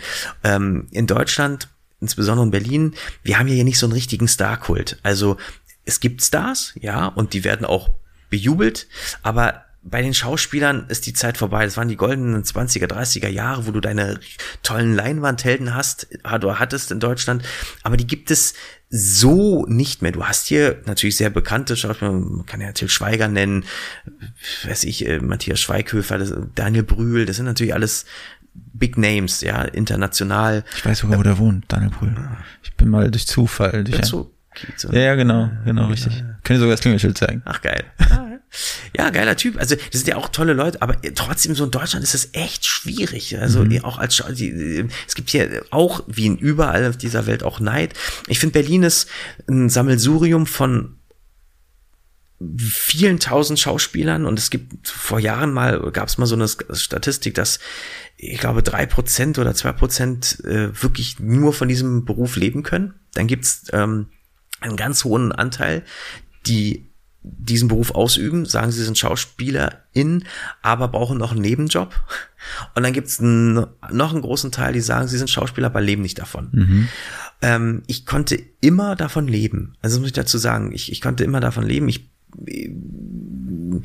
ich habe immer arbeiten dürfen, aber es lag daran, dass ich immer so ganz viele Baustellen hatte und da dafür bietet Berlin natürlich eine super Grundlage. Du hast hier die Möglichkeit, synchron zu sprechen, du kannst ähm, Radio-Hörspiel machen, du ähm, kannst Sachen moderieren. Es gibt hier Events, Shows, Live-Events. Mhm. Ähm, du hast hier natürlich eine große Media Society, die sich hier trifft, ähm, Studios. Ähm, du hast, du hast viele Produktionen, die hier sind und spielen. Du hast viel international mhm. natürlich auch. Das macht es jetzt nicht unbedingt leichter, weil natürlich auch eine große Konkurrenz da ist. Hier hast du natürlich viele. Ich meine, es gibt ja großen Ballungszentren Hamburg, Berlin, Köln, München.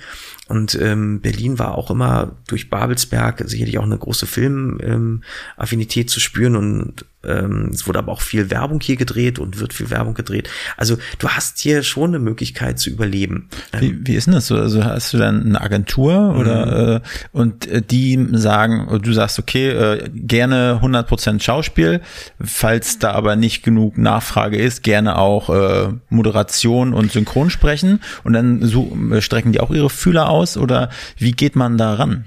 Also die, die Agentur hat, also es gibt ja kein Exklusivrecht mehr, aber es sollte schon richtig sein, dass du als Schauspielerin ähm, an einer Agentur gebunden bist, wo man weiß, okay, wenn man dich will, bucht man dich und fragt dich darüber an. Das ist bei mir auch so. Und die greifen halt insbesondere bei Theaterengagements und ähm, insbesondere aber alles, was so Film, Fernsehen angeht, mhm. Werbung.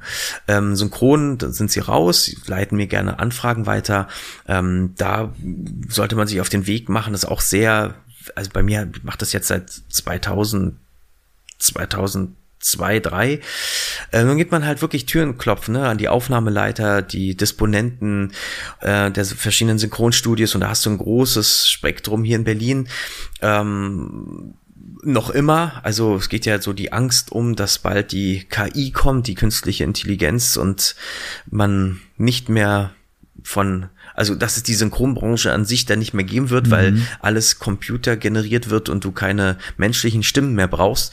Ich denke, das wird die Zukunft, da ganz echt. Also wenn ich jetzt noch so, sagen wir mal, jetzt den Schauspielberuf ergreifen würde, so mit 16, 17 und eine Ausbildung mache und dann anfange und sage, ich möchte aber Synchronschauspieler werden, weiß ich nicht, ob ich das bis zur Rente schaffe. Mhm. Sag ich ganz ehrlich, ich glaube, da, da steckt, da kommen ein paar Sachen auf uns zu. Weiß nicht, ob wir die noch so mega erleben werden, aber so, ich denke, 10, 20 Jahre dann Spannendes Thema. Ja. Was glaubst du so im Allgemeinen für die wirklich, wenn wir die wieder ansprechen, die jetzt gerade 16, 17 sind und Schauspieler werden wollen? Was hat sich verändert? Also Social Media haben wir natürlich einen ganz großen Part, haben sie eigene Reichweite, haben wir vorhin schon mal drüber gesprochen. Und natürlich ist das Streaming ein Riesenthema geworden. Was, was hat sich da verändert? Ich finde, heute ist es einfacher, Filme zu machen. Mhm. Ähm, ich finde, du kannst heute es gibt ja viele Vor- und Nachteile. Also ich finde dieses ganze Social Media total toll und mega. Ich finde die Aufmerksamkeitsspanne der Betrachter und derjenigen, die das produzieren und herstellen, ist natürlich wahnsinnig gering. Das halte ich für schwierig, weil ich glaube, als Produzent von Theater oder Film und Fernsehen wird es nicht leichter, zukünftig solche Dinge zu produzieren, weil du durch Social Media so gebrieft wirst, relativ in kurzer Zeit ganz viel Informationen zu verwerten und aufzugreifen und auszuloten, um dann äh, schon wieder wegzuscriben. Also TikTok ist für mich so ein Beispiel, ne? 10, 20, 30 Sekunden, bumm, nächstes Ding. Ähm, Instagram Stories, bumm, nächstes Ding. Also die, die, die, die Jugend ist ja heute schon so generiert, die gucken ja gar nicht mehr, also ich weiß gar nicht, wer von denen noch lineares Fernsehen guckt. Ich habe zwei Halbbrüder, 30 und Anfang 20. Ich glaube, die gucken gar kein lineares Fernsehen mehr. Mhm. Die gucken nur nicht. YouTube. Ja, ihr auch nicht. Ja. Krass. Ich gucke es noch, weil ich es manchmal total angenehm finde, den Fernseher zu schalten und mich einfach berieseln zu lassen. Und zwar wird mir was angeboten. Ich muss mich nicht aktiv entscheiden, wie bei den ganzen Streaming-Anbietern. Mhm. Ich, ich bin tatsächlich manchmal total überfordert. Dann hast du da die gängigen und dann werden dir da eine Million Genres angeboten und dann gleichen sich aber die Filme im Thriller auch, die kommen dann auch wieder bei, bei Drama und du denkst, hey, das habe ich doch da schon gesehen und gucke ich mir 15 mhm. Teaser an und also um auf deine Frage zurückzukommen, ich find's ähm, total spannend. Du hast als junger Schauspieler viele Möglichkeiten, dich zu vermarkten. Das ist erstmal was ganz Wichtiges. Du kannst dir eine Followerschaft aufbauen, indem du deine kleinen Snippets schon drehst und ähm, damit auch eine ein Bekanntheit generierst, was heutzutage immer wichtiger wird. Also deine Fresse, wenn die bekannt ist, dann bin ich davon überzeugt, hast du auch die Möglichkeiten zu verbreiten, indem du angefragt wirst für mögliche Serien, Filme, Theaterstücke, weil es immer gut ist, als Produzent zu sagen, ja super, der hat eine Bekanntheit, den kann ich nehmen, der generiert mir möglicherweise Zuschauer. So, mhm. Das ist mehr als vielleicht bei No-Names. Das macht es natürlich für No-Names noch schwieriger, überhaupt mal einen Fuß reinzubekommen, weil es immer gerade auch bei linearen Fernsehstationen, da sitzen RedakteurInnen, die noch immer leider auch immer noch Angst haben, Fehler zu machen. Und es ist ganz traurig, dass so wenig Neues ausprobiert wird. Es wird immer mehr ausprobiert. Da ist schon ganz viel im Geschehen, gerade durch die Streaming-Anbieter, äh, die hier nach Deutschland drängen. Ähm, gerade, ich meine, hättet ihr gedacht, dass vor Jahren noch spanische Serien hier so populär sind? Haus des hm. Geldes? Nee. Zum Beispiel. Mega erfolgreich. Ich hätte auch nicht gedacht, dass ich mir die auf Spanisch angucke und nebenbei deutschen Untertitel laufen lasse. Das ist doch Wahnsinn. Ja. ja, also das ist schon toll. Das heißt, es geht so ein Ruck durch die Branche, was viele Türen öffnet, aber trotzdem sitzen da immer noch Menschen, die auch Angst haben, die auf Quote gucken, noch immer. Und Quote finde ich ist was ganz Schlimmes, klar. Quote bringt halt Kohle, Werbepartner, wissen mhm. wir alle. Aber es ist, ähm, Ich glaube nicht. Ich glaube, es ist immer, für mich ist ganz toll, und da finde ich, ist Amerika natürlich ein schönes Beispiel, die das immer geschafft haben, No-Names mit Promis zu besetzen. Wo jeder auch mal eine Chance bekommt. Und dann spielst du halt an der Seite von Dwayne The Rock Johnson als No-Name. Geil, es kann aber ein Türöffner sein. Ja. Und ähm, in den meisten Fällen ist es dann auch, weil man dich einfach mal wahrnimmt, so als Schauspielerin. Ja. Das finde ich ja geil. Und das, das wünsche ich mir eigentlich, das müsste noch mehr passieren. Und das ist auch echt schwierig. Das halte ich auch für zukünftig immer schwieriger. Auf der anderen Seite hast du die tollen Möglichkeiten, die vor ein paar Jahrzehnten noch nicht da waren. Ne? Heute mal eben was zu drehen und dich damit zu präsentieren. Was Tolles für Caster, für Regisseurinnen oder wie auch immer. Also es macht schon Spaß. Also da, da, da ist eine große Möglichkeit heute, dich als möglicher zukünftiger Schauspieler zu vermarkten, zu präsentieren zu sagen, ey, ich bin hier, ich will. Das ist schon toll. Und siehst du die Streaming-Anbieter eher als was Positives im Ganzen? Also bringen die, wenn die herkommen, eher Geld mit oder machen die Sachen kaputt? Oder Kino stirbt natürlich mehr und mehr vielleicht so ein bisschen aus, aber siehst du die eher als was Positives oder? Ja, also ich bin ja auch noch ein Fan von dem linearen TV. Hm da habe ich aber das Gefühl, dass die lange Zeit durch unsere Form, die wir hier auch haben mit der ganzen GEZ und so ein Quatsch, die öffentlich-rechtlichen Sender, ähm, lange, auch die privaten, lange so in ihrem Sumpf lebten, wie sie lebten. Das war ja hier so ein Eiland und auf einmal kommt da dieser Streaming oder diese Streaming-Dienste und bringen eine Vielzahl von tollen Angeboten für einen doch attraktiven Preis. Also ich meine, ich was zahle ich jetzt keine Ahnung, 10 Euro manchmal oder 5,99 Euro und habe da eine Vielzahl von wirklich auch teilweise auch viel Schrott, aber es gibt wahnsinnig viel attraktive mhm. ähm, ähm, Möglichkeiten, die ich mir da anschauen kann und vor allen Dingen ohne Werbung und ich kann angucken, wann ich es will, wie ich es will, ich kann auf Stopp machen und die zwei Wochen später kann ich wieder reinklicken und es, endet genau oder es, fängt genau da an, wo ich aufgehört habe. Das ist schon mega spannend und ich finde es ehrlich gesagt für mich als Konsumenten toll, auch für mich als Schauspieler finde ich es toll, weil es mir indirekt natürlich auch eine Möglichkeit gibt, noch mehr spielen zu können, wenn ich denn besetzt werde. Ja, also es ja. ist natürlich eine Möglichkeit, wenn es denn hier auch in Deutschland oder in Europa produziert wird. Und das habe ich bei Kolleginnen und Kollegen erlebt. Die haben bei Barbaren mitgespielt zum Beispiel, ja, was natürlich eine neue Chance ist, sich wieder zu präsentieren und auch Geld zu verdienen als Schauspieler, ja. Wenn ich mir aber vorstelle, zum Beispiel das GZ gesagt, da kotze ich jedes Mal, wenn ich das oder wenn es abge, äh, abgebucht wird. Und ich sag mal, bei Netflix und Amazon Prime und sonst was, da schmeiße ich das mit, mit Freude raus, das Geld, ne? Und eigentlich äh, hat mir das gerade auch nochmal so ver, verbildlicht, naja, ist ja eigentlich nichts anderes, ne? ist es nichts anderes, nur du fragst dich manchmal, gerade wenn du GEZ sagst, hast du ja, die, die öffentlich-rechtlichen haben ja so diesen Bildungsauftrag, da sollte es ja nicht um Quote gehen.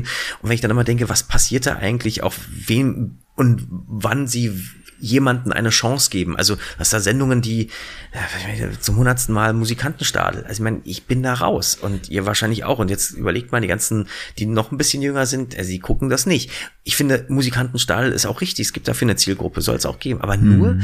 und ähm, ich weiß nicht, wie viele unzählige Tatorte, Polizeirufe, Krankenhausgehen. Ich finde die alle toll. Also überhaupt nicht, ist keine Kritik. Aber es gibt auch noch was anderes. Mhm. Und, und, das finde ich halt so ein bisschen schade. Und dafür dann eine GZ zu zahlen, stimmt. Wo ich dann wieder sage, da ist dann die Vielfalt, also die Diversity, wenn wir da wieder bei dem neuen Thema, ist dann schon bei den Streaming-Anbietern doch noch mehr gegeben. Also weil du hast einfach noch mehr Auswahl. Die trauen sich ja auch noch mehr, weil es einfach internationaler ist. Wobei die natürlich auch wieder ihre Richtlinien haben und, und, und. Du hast ja auch schon in vielen Fernsehproduktionen, aber auch Filmen äh, mitgespielt. Äh, ist da ein Film dabei, wo du sagst, das ist mein absoluter Lieblingsfilm und den könnte ich mir gut vorstellen, dass der auch auf Netflix einen Platz finden sollte? Boah, das ist schwierig zu sagen. Das kann ich hier. Also ich, hab, ich, ich stehe auch selber hinter der Kamera. Ja. Da ist jetzt aktuell was, ähm, den habe ich tatsächlich verkauft an den MDR mhm. ähm, zu den Sternen. Hm, das ist ein total das Herzensprojekt gewesen, mhm. was wir 2019 umgesetzt haben. Ich war damit fünf, sechs Jahre unterwegs. Zu den Sternen. Zu den Sternen. Es gibt auch eine Website zu den Sternen minus der Film.de. Okay. Ähm, da sind alle Sachen nochmal rund um den Film ganz spannend aufgelistet, auch ein schöner Teaser, ein Musikvideo. Ähm, das war so ein Lieblingsherzensprojekt von mir, wo ich wirklich lange Zeit auch intensiv vergeudet habe teilweise mit Gesprächen mit öffentlich-rechtlichen Sendern, die mir alle sagen, ja, mach doch ganz schön schwer, nee, zu teuer, nee, arm. Und irgendwann habe ich dann gesagt, ich mache es jetzt selber, so mhm. mit einem Kumpel von mir und dann haben wir uns gegründet, I Like Stories GmbH und dann, dann diesen Film einfach mal produziert auf eigene Rechnung so und ähm, der lief international wunderbar, wie gesagt, jetzt liefen in Deutschland, in Cottbus, wir liefen in, auf, auf den Hofer Filmtagen Jetzt sind wir eingeladen nach Kaliningrad. Ähm, das ist schon echt verrückt, ähm, was dieser Film gemacht hat. Ich habe aber davor mal einen gemacht, auch eine sehr trashige Komödie, ja. ähm, wenn Ediths Glocken läuten. So ein bisschen Monty Python. äh, kann man sich gerne mal angucken, wenn man so ein schönes Glas Wein oder ein Bierchen mal intus hat. Ja. Und ähm, wenn Ediths Glocken läuten. Da läuten wirklich alle Glocken. Ähm, sehr trashig, 100 Minuten auf Amazon Prime kann man es kostenlos sehen, wenn man Prime-Mitglied ist. Okay ja, das war so, Männer spielen Frauenrollen und äh, wir lassen einfach mal alles los. So hat, hat echt Spaß gemacht und haben wir mit dem Start Next Crowdfunding ähm, umgesetzt. Und was muss man da so an, an Kohle sozusagen die Hand nehmen? Jetzt zum Beispiel zu den Sternen, du meinst eigene Mittel, äh, um einen Film Länge 80 bis 100 Minuten zu produzieren? Ja, wir sind jetzt hier bei 73 Minuten, das ist fast ein Kammerspiel, deswegen ist es ein bisschen kürzer. Erik, ich habe gesehen, du hattest auch noch eine Frage, habe ich nicht vergessen. Gut. Die Wortmeldung wohl zur Kenntnis. Ich habe es ausgeblendet. das ausgeblendet. äh, ja, das ist jetzt natürlich ähm, schwierig. Also sagen wir mal so, dieser Film hat wahnsinnig viel Einfühlungsvermögen und lange, lange Verhandlungen und viele Gespräche. Normalerweise hätte das Ding mindestens 250.000 Euro gekostet, mindestens. Also das sage ich jetzt mal so in den Raum, das stimmt, weil wir hatten 14 Drehtage. Ähm, Dadurch, dass es ein Kammerspiel ist, ist es ein bisschen geringer, aber Color Grading kostet, Musik kostet, ähm, Titelmusikerstellung, Schauspieler kosten, Kamera kostet. Allein das Ding ähm, kostet am Tag 800 Euro. Wir haben auf einer Alexa gedreht mit einer anamorphen Optik. Das ist, das hätte ich, hätte ich mir einfach nicht leisten können, so auf eigene mhm. Tasche. Hätte ich drei, vier Tage durchgehalten und dann, ja. und da war viel, viel, und ich habe mit vielen geredet und ähm, es, es war ein großer Goodwill, wie man sagt, äh, bei allen vorhanden, die, das, die an das Projekt, die an mich glaubten, die an uns glaubten. Und nur mit deren Hilfe war das dann am Ende für einen Bruchteil überhaupt möglich, so umzusetzen. Äh, kurzer Teaser zu dem Film, inhaltlich. Geht um zwei beste Freunde, die ähm, in der DDR aufgewachsen sind. Der spielen in einer Band, sind zwei Blutsbrüder und ähm, richtig gut. Der eine beschließt dann aber irgendwann zu fliehen, wird an der Grenze gecatcht und kommt in Stasi-Knast. Und unser Film beginnt quasi 30 Jahre nach dem Fall der Mauer. Der eine hat eine riesen Karriere gemacht als Sänger, geht durch die Decke richtig steil. Und der andere, naja, hat so hat es irgendwie nie richtig auf eigene Beine mehr geschafft, hat so einen kleinen Musikladen und verdächtigt seinen damals besten Blutsbruderfreund, ihn verraten zu haben. Mhm. Und die sehen sich jetzt nach 30 Jahren wieder. Und das Schöne an dieser Geschichte ist halt, dass es halt nicht primär um wieder DDR und Vergangenheit und Flucht zu. Darum geht's nur sekundär. Es geht eher um Freundschaft, Liebe und Verrat. Und dadurch ist er so universell einsetzbar. Mhm. Also der könnte überall spielen. Ja. Also die DDR ist jetzt nur ein Aufhänger gewesen. Könnte auch in Nordkorea gespielt haben oder China oder ja auch Amerika unter Trump. Und, und da hast du quasi hinter der Kamera gestanden, aber auch davor? Nee, da habe ich tatsächlich nur ähm, Produktion und Regie gemacht. Mhm. Wie war das für dich mal so die von nee, ich war ja ich war ja schon lange auch Regie ähm, ich ähm, oder wie wie ist das so für dich? Nee, ich finde das wahnsinnig spannend. Das ist äh, ähm, als äh, ich merkte dann einfach mal auch um Gottes Willen ich habe nur ich bin ja selber Schauspieler ich habe nur großen Respekt davor vor dem Beruf auch.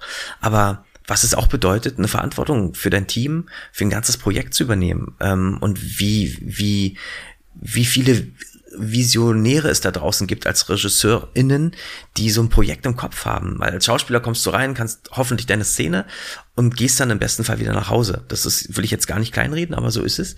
Aber als Regisseur bist du ja meistens der Erste, der am Set ist und mit der Letzte, der geht und also zumindest bin ich das und du, ich finde, Motivation ist ein ganz großes Thema. Du musst aber auch die Geschichte im Kopf haben. Du musst eigentlich auch wissen, was los ist. Du bist ja wie so ein Herbergsvater. Also mhm. du musst für gute Stimmung sorgen, damit das am Ende auch alle im, in allen Bereichen auch, dass es denen gut geht. So geht's mir, finde ich. Ich glaube, wenn, wenn der Caterer gut gelaunt ist und der Fahrer auch. Das macht dann wieder auch Einfluss auf den Schauspieler oder auf die Schauspielerin und letztendlich dann auch auf mich und am Ende auf das Produkt.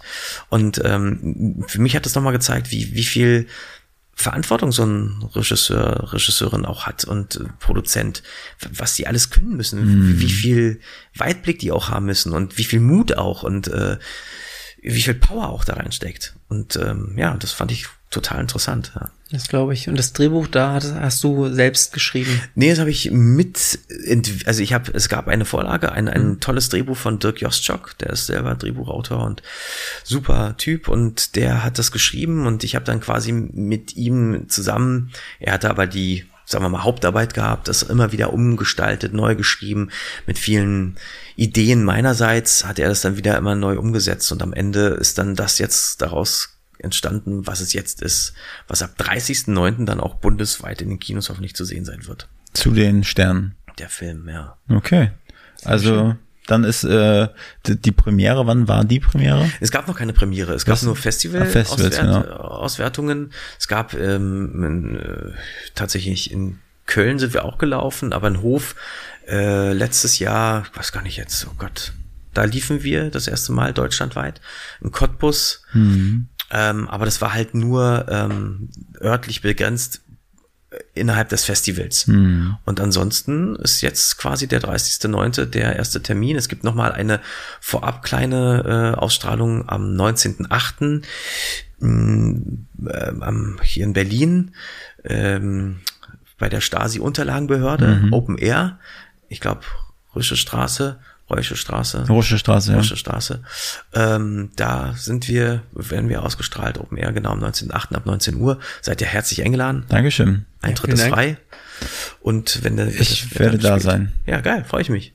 Und äh, wie ist, also Kino, muss man jetzt die Daumen drücken, dass es dann durchgeht? Also wie siehst Nee, du das? ich habe einen Verleih. Ich habe sogar einen amerikanischen Verleih noch gefunden. Der wird den hoffentlich weltweit ein bisschen versuchen, an den Mann zu bringen. Das Krass. ist echt toll. Ja, das ist mega.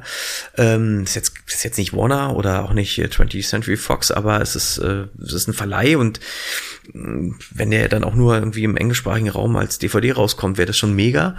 Ähm, hier in Deutschland haben wir einen Verleih. Ähm, in Berlin laufen wir sicherlich ab 30.09. in Adlershof in einem Kino. Casablanca heißt es, glaube ich. Mm, Es gibt verschiedene Kinos, die wir dann angehen. Vielleicht könnten wir noch Kontakt für dich herstellen. Ich weiß nicht, ob das Sinn macht, aber wir hatten letztes Mal äh, Joachim Flebbe, Hans-Joachim Flebbe bei uns. Der ist der Gründer von den Cinemax äh. Multiplex-Kinos. Ja, mega und der hat jetzt hier Astor Film Lounge Ja. und so weiter. Äh, und das, das hatten wir, wann hatten wir das gemacht? Im März oder April? Ja. Cooles Interview, kannst du dir mal anhören. Ja, gerne. Aber da könnten wir mal den Kontakt herstellen. Sofort bin ich, wenn, ich meine, beteilige ich euch an, an, Pro, an Provisionen. Ching, ching. Ermittlungsprovision. Sehr gut, ja. ja. Ja. müssen wir die Serie nicht mehr auf, äh, also letzte Folge hier, wir müssen, wir arbeiten nicht weiter. Genau. Wir laden nur noch Schauspieler ein. Äh, Nee, nee, Produzenten.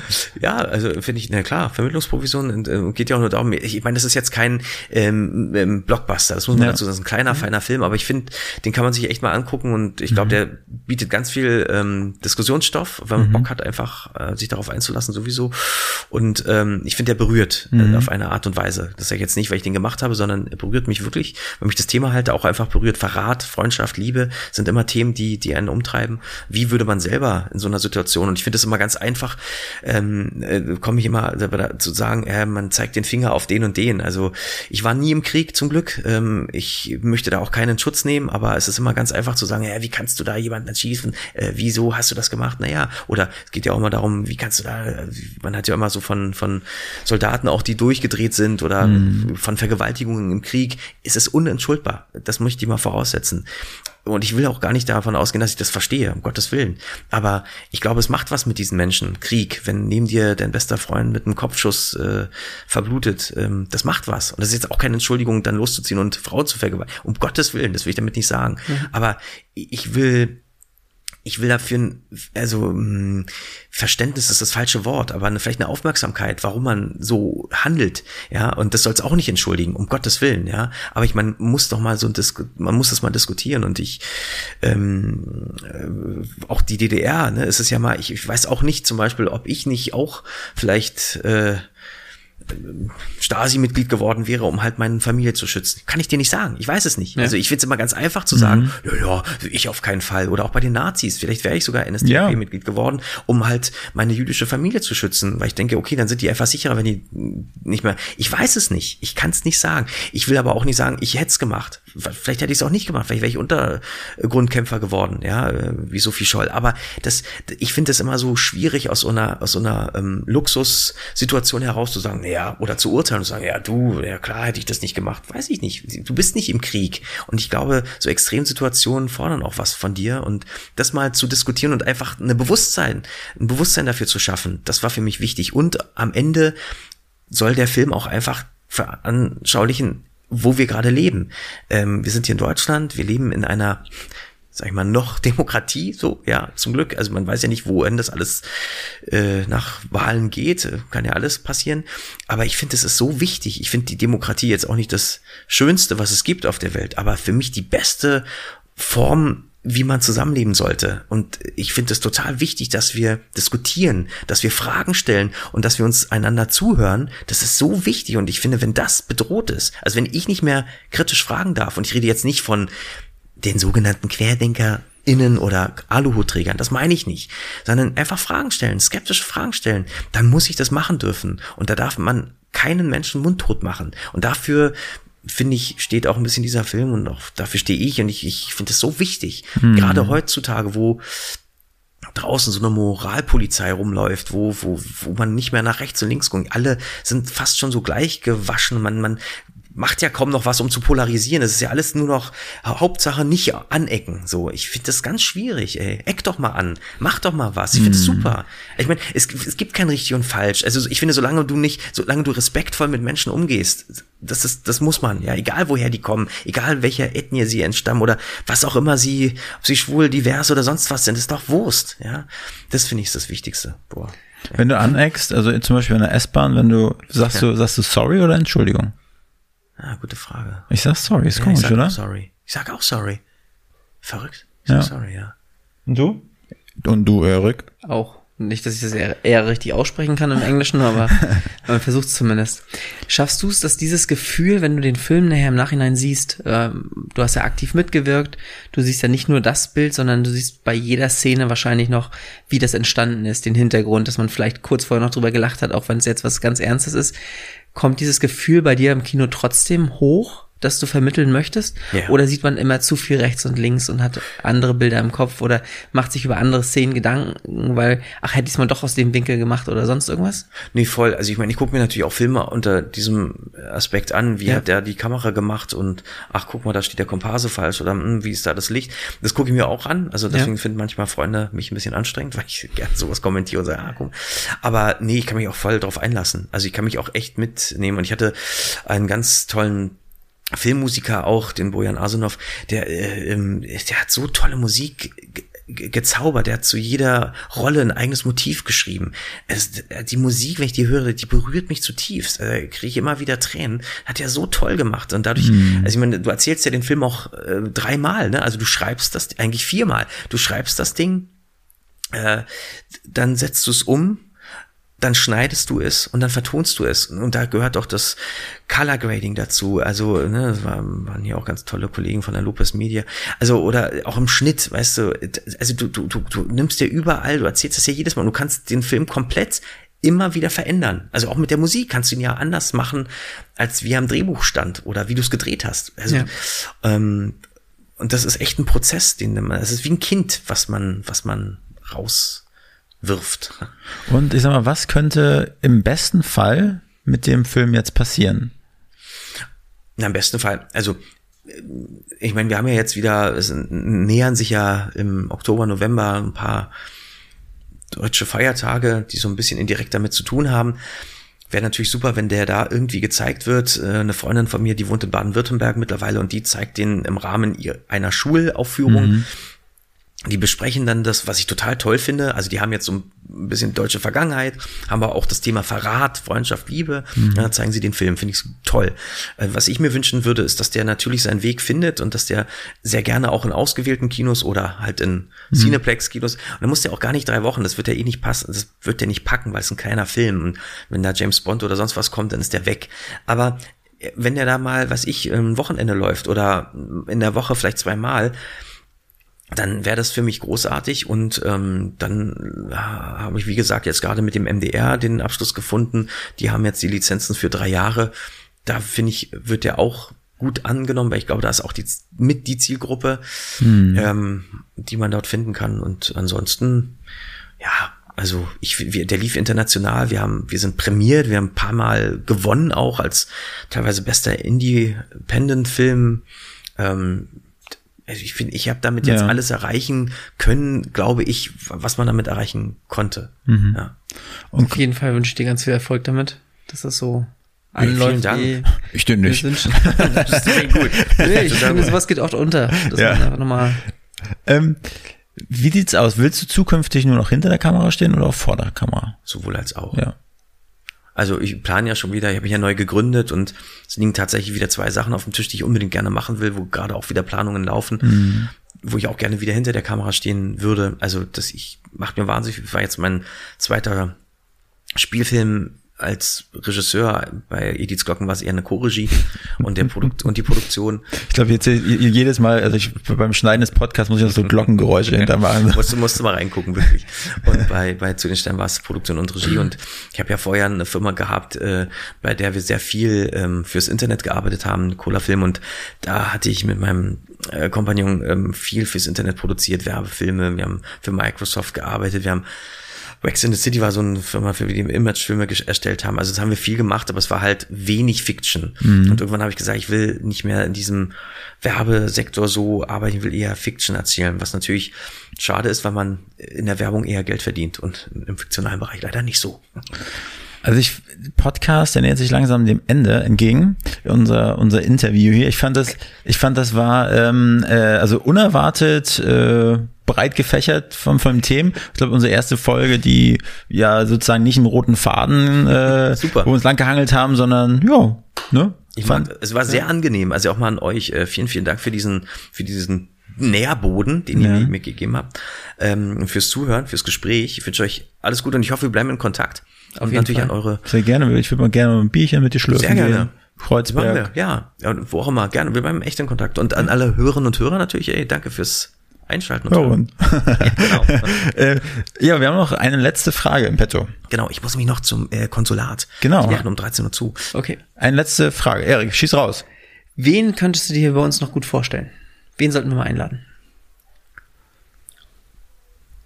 Boah, äh, äh, also ich finde es jetzt richtig gut, äh, Frau Giffey, unsere ehemalige Familienministerin, die würde ich gerne mal bei euch hier auf dem heißen Sofa sitzen sehen. Haben wir auch wirklich schon drei, vier Mal als, als Empfehlung bekommen. Finde ich richtig gut, weil ich finde, ähm, ich bin ja ein bisschen enttäuscht von ihr so. Also ich fand die richtig gut als Neuköllner Bürgermeisterin, Bezirksbürgermeisterin. Ich fand sie auch als Familienministerin gar nicht schlecht. Ich fand es ein bisschen unglücklich, was die Medien natürlich auch gemacht haben mit ihr, als sie da diesen mhm. Plagiatsvorwurf bekam, was sie immer alles so ein bisschen, äh, mein Gott, also es liegt 20 Jahre her und jetzt auf einmal. Ich fand es nur doof, dass sie es dann so hinschmiss, also so kam es bei mir an und sagte, ach, ich will jetzt eh äh, mhm. regierende Bürgermeisterin werden, jetzt muss ich auch nicht mehr Familienministerin. Fand ich unglücklich. Ich glaube, sie wird es nicht, sie hat es schwer, aber ich ich glaube, dass das eine ganz coole Type ist und ähm, dass die bestimmt eine Menge zu erzählen hat und die ist halt auch so eine, ich glaube, ist auch eine Berliner Pflanze. Okay, wir werden es versuchen. Ich drücke die Daumen. Ja, Sehr Dankeschön. Schön. Vielen Dank dir. Also, wir bedanken uns von Hauptstadt Podcast, dass wir Nikolai Tegler bei uns äh, begrüßen durften, ausquetschen, zuhören, was auch immer konnten, durften. Und gerne wieder. Äh, und ja, wünschen dir viel Glück mit äh, zu den Sternen. Werden das dann auch noch mal kurz vor der Veröffentlichung äh, noch mal bei uns ein bisschen supporten. Toll. Noch danke. ein bisschen die Werbetrommel ankurbeln. Kontakt stellen wir her. Super. Und äh, ja, viel Spaß beim Konsulat, würde ich sagen. Ey, ich, ich, ich hau rein. Hau rein. Mach's gut. Tschüssi. So, wir hoffen, euch hat die Folge gefallen. Uns hat es auf jeden Fall richtig Spaß gemacht. Und wenn euch das Thema Schauspiel und Co. noch interessiert, dann sind welche Folgen, Wolfgang? Äh, der erste Schauspielgast bei uns war damals Golo Euler. Ja. Und die zweite Schauspielgästin war Mina Tanda, Ja. deutsche Schauspielerin von äh, Maria ihm schmeckt's nicht zum Beispiel. Äh, genau, und da hat sie auch über ihren Werdegang erzählt. Hat Golo eigentlich auch. Also wenn, wenn euch diese Folgen oder dieser Bereich interessiert, checkt diese Folgen Bei ihm fand aus. ich super spannend, ähm, als sie wiederkam und gesagt hat, naja, ähm, eigentlich eine Stunde nach der, jedem Film oder nach jeder Ja. Aufzeichnung gilt man als nicht zurechnungsfähig, Ja. weil man ja nicht genau weiß, in welche Rolle man sich reinversetzt hat und welchen Gemütsstatus man gerade hat. Und ähm, bei ihr war es halt echt beeindruckend, nochmal zu hören, wie hat sich das, das, das Schauspiel verändert Weil sie ist ja auch nicht auf klassischen Wege, wenn du Genau, so willst, richtig. studiert hat. Und was würde es bedeuten, wenn man heute nochmal damit anfängt, welche Möglichkeiten man hat, einfach was aufzunehmen, loszulegen. Und ich, das finde ich super spannend. Also das ist, glaube ich, auch eine Folge, die würde ich meiner Tochter irgendwann mal vorspielen. Na denn, Viel Spaß. tschüss. Ach so, ja, und vergesst nicht, äh, die Folge zu bewerten, unseren Podcast zu bewerten und ihn zu teilen und äh, natürlich nur Positives darüber zu berichten. Genau. Also eigentlich jeder hat ein volles Telefonbuch. Jeder sollte es schon mal so 100 Leuten weiterleiten, Ich oder? würde schon sagen, das ist doch eine Sekunde Aufwand hier bei der Technik heutzutage. Genau. Einmal alle auswählen und ab dafür. Ja, also, Froh schaffen. tschüss. Diese Folge wurde produziert von NextGen Media, deiner Full-Service-Marketing-Agentur aus Berlin.